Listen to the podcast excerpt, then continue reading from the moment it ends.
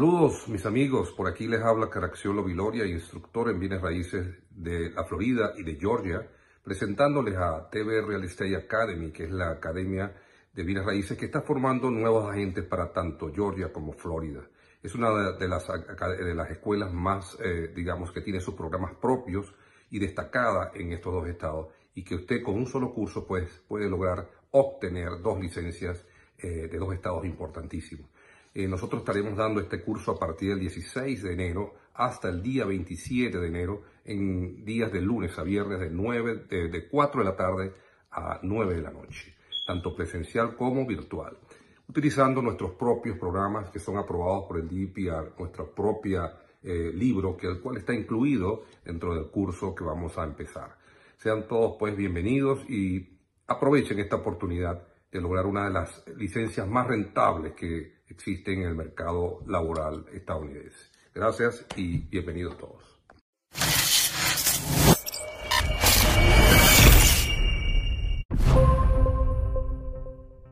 Feliz día, feliz día para todos. Las bendiciones del Padre Celestial y que la fuerza nos acompañe. Yo soy Ángel Monagas y Hoy yo soy un ángel nuevamente para todos ustedes. Saludos a la gente que nos escucha por avilaradioonline.com y también por la gente de acucarfm.com en Lisboa, Portugal. A todos los que me ven por Instagram y por las diferentes redes y medios, Spotify, los podcasts de Google, de Apple, Amazon, a todos, a todos. Muchísimas gracias por la sintonía. Mire, hay un fenómeno extraño que sigue prevaleciendo en Venezuela. Y voy a decir por qué digo fenómeno extraño, o sea, por qué utilizo esa palabra. Y es que, miren, a la fecha, todavía el conflicto de los educadores no ha sido resuelto. Pero no solo no ha sido resuelto, hasta la fecha, el conflicto de los educadores no ha sido tomado en cuenta por la clase política opositora. O sea, lo que han logrado los maestros, los trabajadores en líneas generales de todo el gobierno, los pensionados, los jubilados, es la muestra de que Venezuela está inconforme, de que Venezuela está molesta, de que Venezuela está en la calle, aunque sea una parte importante del país. O sea, la educación prácticamente está en crisis. Ustedes se imaginan lo que significa que en un país la educación esté en una en plena crisis, paralizada, diezmada. Eh, no solamente que, que no hay profesores, los que están tampoco están conformes, o los pocos que quedan, pero es que además tampoco hay estudiantes se han ido, prefieren irse del país. Y, más allá de todo este diagnóstico que yo puedo hacer, me extraña sobremanera que la clase política sigue sin pronunciarse sobre esto. Ciertamente, yo estuve de acuerdo en lo que planteaban los maestros, los educadores, de que los políticos, que dejaran las banderas políticas. Es que yo no me estoy refiriendo a banderas políticas. Pero esta lucha la deberían encabezar los que aspiran a dirigir el país por parte de la oposición. Esta es la demostración de que a Maduro, de que el 90% del país no quiere a Nicolás, cuidado sino más, de que hay sectores chavistas que no quieren a Nicolás, porque también sufren, porque también padecen. O sea, está de más que yo les hable de una crisis, porque en Venezuela eh, habrá unos 500 mil educadores, digo yo, un poquito menos, un poquito más, no sé cuántos se habrán ido. Y el salario de un educador, el gobierno dice que son 30 dólares, pero hay educadores que ganan 26 dólares y hay otros que ganan menos, porque el, la relación dólar-bolívar cada vez va peor, va peor. Pero la cesta básica, vamos a suponer que todos los docentes ganaran 30 dólares. Imagínense un profesor universitario ganando 30 dólares o un con tanto trabajo que tiene un maestro de clase primaria. La cesta, o sea, 30 dólares al mes. Difícil para un educador tener dos trabajos distintos. Es decir, hay gente que en Estados Unidos es normal que uno haga delivery y haga otra cosa, se te da para eso. Pero en Venezuela, mira, es difícil que tú hagas de educador y vayas a hacer delivery porque no hay gasolina, porque te atracan, te roban o, o, qué otra cosa puedes hacer. Mesonero, eh, chofer, difícil, y repito, porque no hay gasolina. Pero es que la cesta básica en Venezuela ronda los 400 dólares. O sea, sacar para el que gana 30 dólares, completar nada más la cesta básica, la canasta básica, imagínense ustedes cuánto cuesta.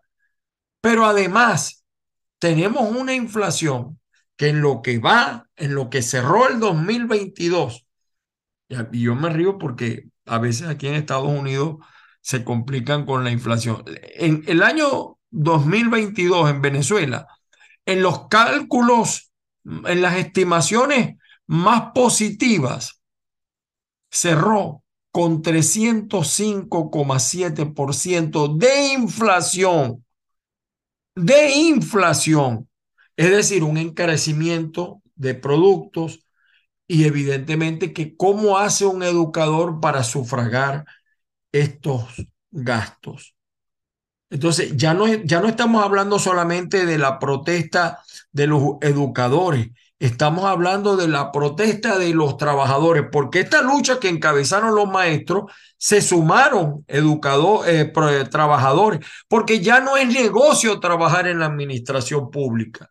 No es negocio. Un director que gane 400, 500 dólares, un director de cualquier dependencia oficial, no le alcanza si la cesta básica está en 400, señores. Entonces, ¿qué pasó?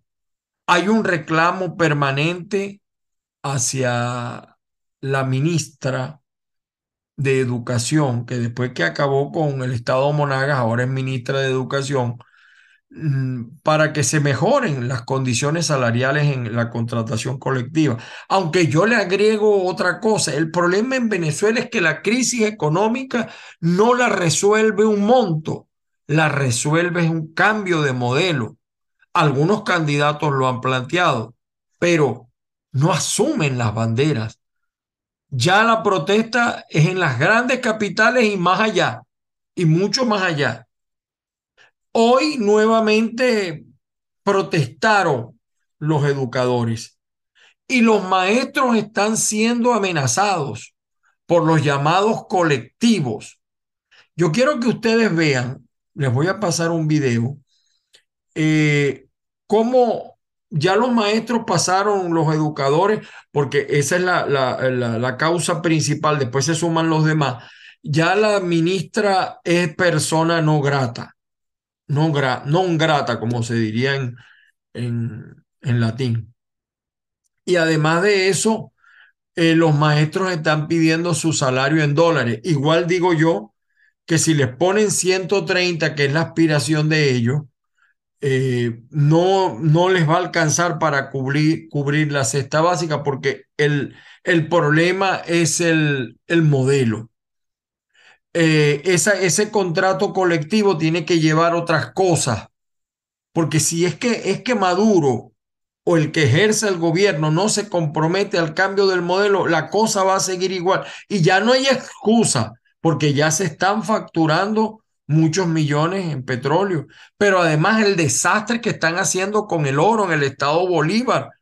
Acaban de descubrir una mina eh, con todo el oro del mundo en, en, Ayer estuve, en estos días estuvo el, la plana mayor del chavismo en el estado Bolívar y ya no quieren ni dar gasolina para que nadie vaya para allá.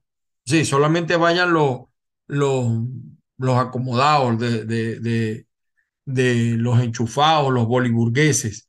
Entonces, lo, vuelvo y repito, me extraña sobremanera que de parte de los líderes opositores, a lo mejor porque tienen una agenda distinta al de los educadores, pero ninguno de los candidatos. Era, era el momento para que todos los candidatos estén al frente de esta lucha, para tener una, una, una, un docente con un salario digno, con escuelas dotadas, porque hay que ver cómo están las escuelas. Los muchachos en muchas escuelas de Venezuela, óiganme bien, los muchachos tienen que sentarse en el piso, no tienen para tomar agua, no tienen baño, eh, techos, bueno, que primero escampa afuera que adentro, eh, no tienen aire acondicionado en las zonas muy eh, calientes como el estado Zulia, como el, parte del oriente. Eh, hay, la protesta hasta ahora ha sido pacífica, pero contundente, pero permanente. Y otros sectores, repito, se están sumando a la protesta. Obreros, técnicos, los, los médicos también mal pagados, los trabajadores pues del sector la salud, de las universidades autónomas. Y, y fíjense, lamentablemente nosotros no tenemos una Fuerza Armada consecuente, porque el artículo 91 de la Constitución de Venezuela dice eh, que el trabajador tiene que tener un salario suficiente que le permita vivir con dignidad y cubrir para sí y su familia las necesidades básicas materiales, sociales e intelectuales, lo que se llama el bien común. Eh, entonces yo pregunto, ¿dónde está el respeto a la Constitución que tanto hablan? Yo quisiera que Nicolás, Diosdado, Tarek vivieran con un salario de un maestro. Yo quisiera que los líderes opositores, Guaidó, que dice que su interinato no fue un fracaso, ni siquiera por cortesía se ha parecido a la marcha. Igual, eh, bueno, Borges no puede entrar al país, Capriles, Rosales, eh, Pérez Viva, María Corina, no un momentico, que tomaran esto como la lucha primaria que no ha cesado. Vean ustedes parte de lo que está pasando que sigue pasando y pasa todos los días, cómo los amenazan, cómo los quieren destruir. Y hay un dato interesante que ustedes lo van a ver. Y parece increíble cómo se ha levantado un liderazgo de una profesora llamada Elsa Castillo, ella es adeca, pero está actuando no como adeca, está actuando como venezolana. Y yo me, me, me agrada ver, ese es un nuevo liderazgo, cuidado, algunos no, esa, ella, ella no puede ser presidente, pero, pero, pero yo no estoy diciendo que quiera, ni siquiera que quiera ser. Pero en este momento, Elsa Castillo tiene más poder de convocatoria que cualquier líder que aspire a ser presidente en Venezuela. Vean el video y seguimos. Les voy a mostrar después otra cosita para finalizar el día de hoy. Vean a continuación. Hola, te habla la profesora Elsa Castillo para decirte que es interesante opinar en las redes, pero que más interesante es participar en la calle, porque en la calle tiene el efecto político que toda Venezuela necesita.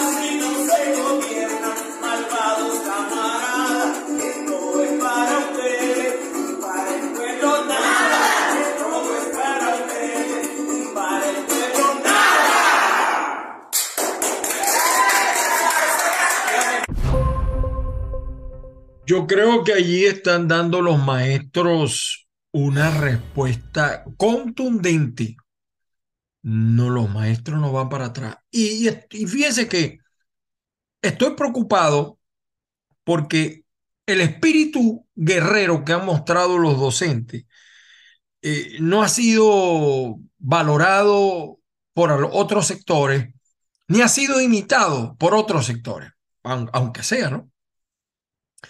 Y estoy preocupado porque ya los maestros están convencidos que no tienen nada que perder. Y eso me recuerda mucho al 2002. Me recuerda mucho al 2002.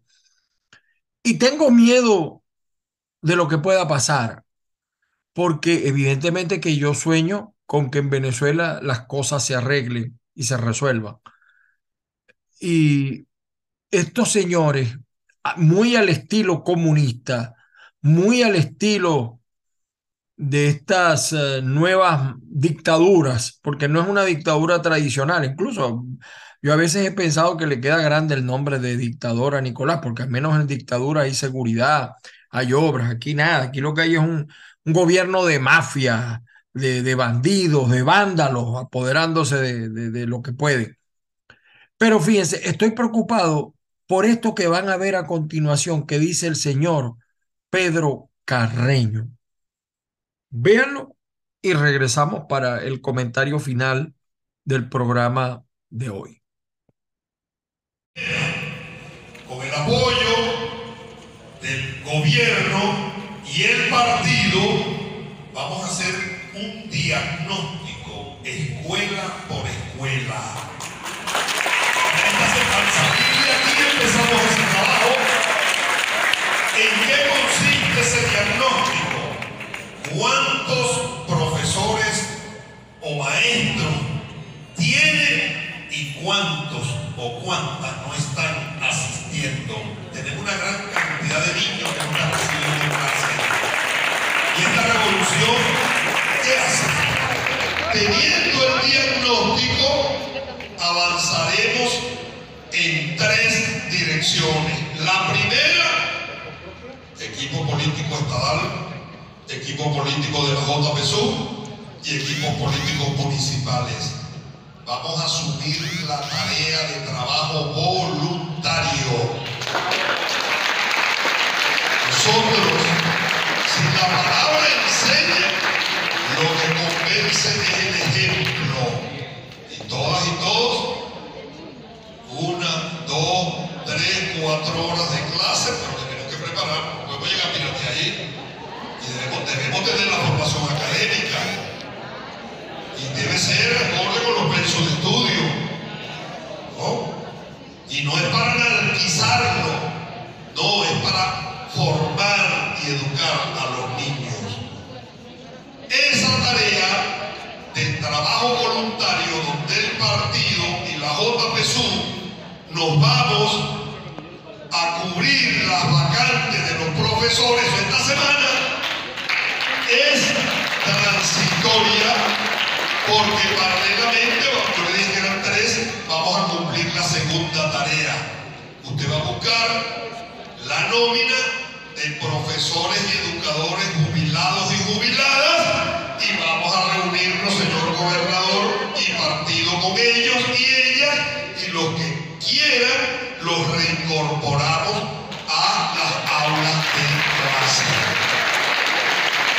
En la medida que estos profesores y profesores jubilados se incorporen, nosotros vamos cediendo los espacios de nuestro trabajo voluntario para cumplir otras tareas. Pero en primer orden, no puede quedar un niño sin clase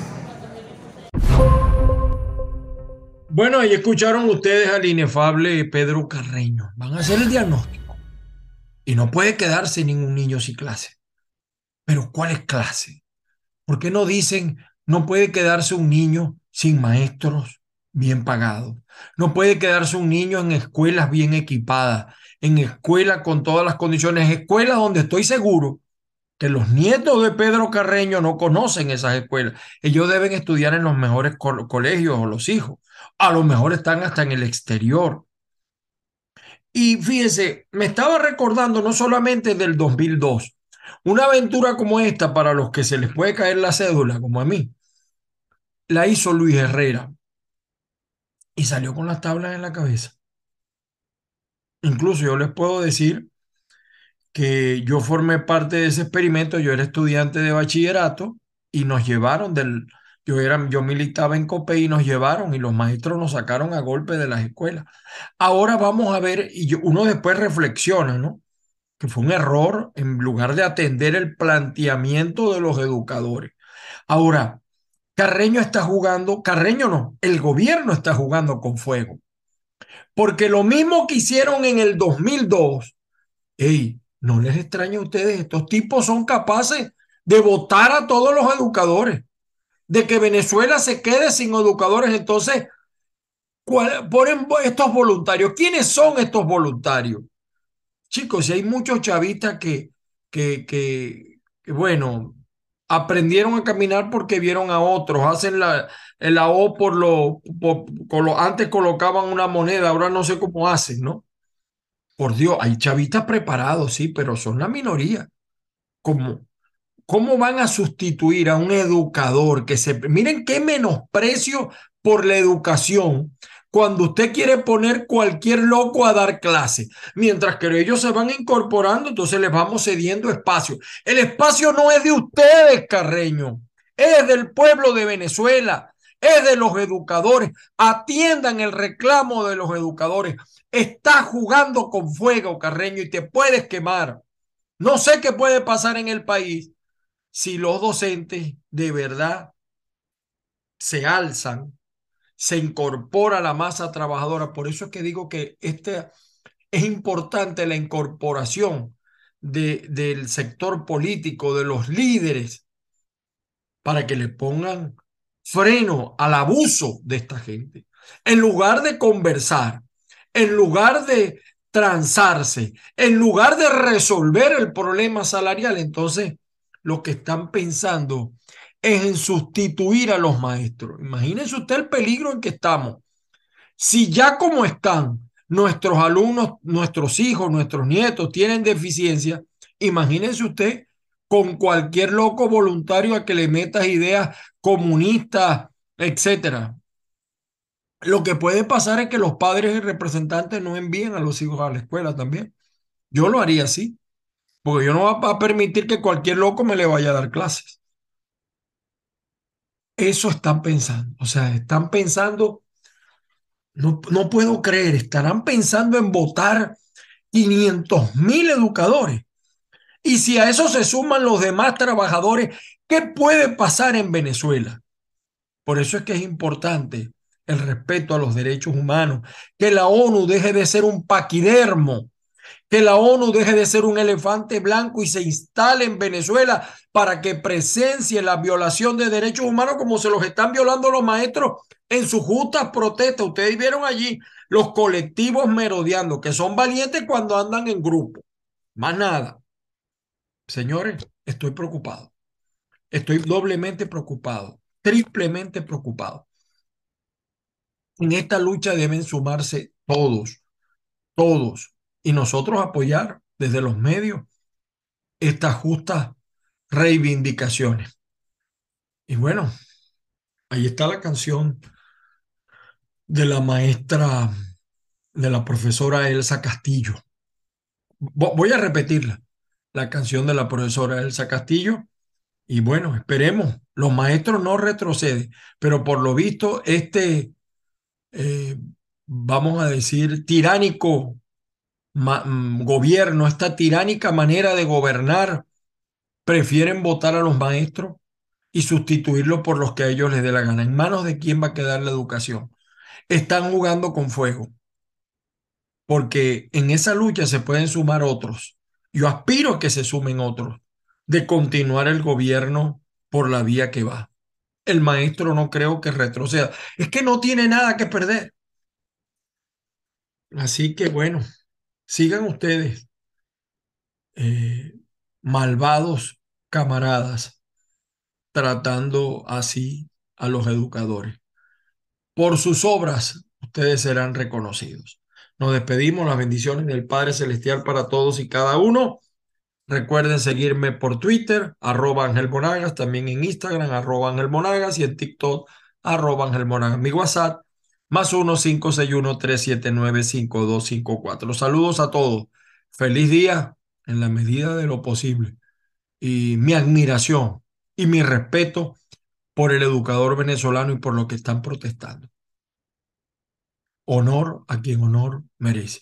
Y la profesora Elsa Castillo la admiro, la respeto. No estoy de acuerdo con su ideología ADECA, pero ese no es el problema. Lo que usted está haciendo, usted y otros educadores, otros líderes educadores en todas las regiones, de verdad que nos llena de orgullo como venezolanos. Feliz día para todos.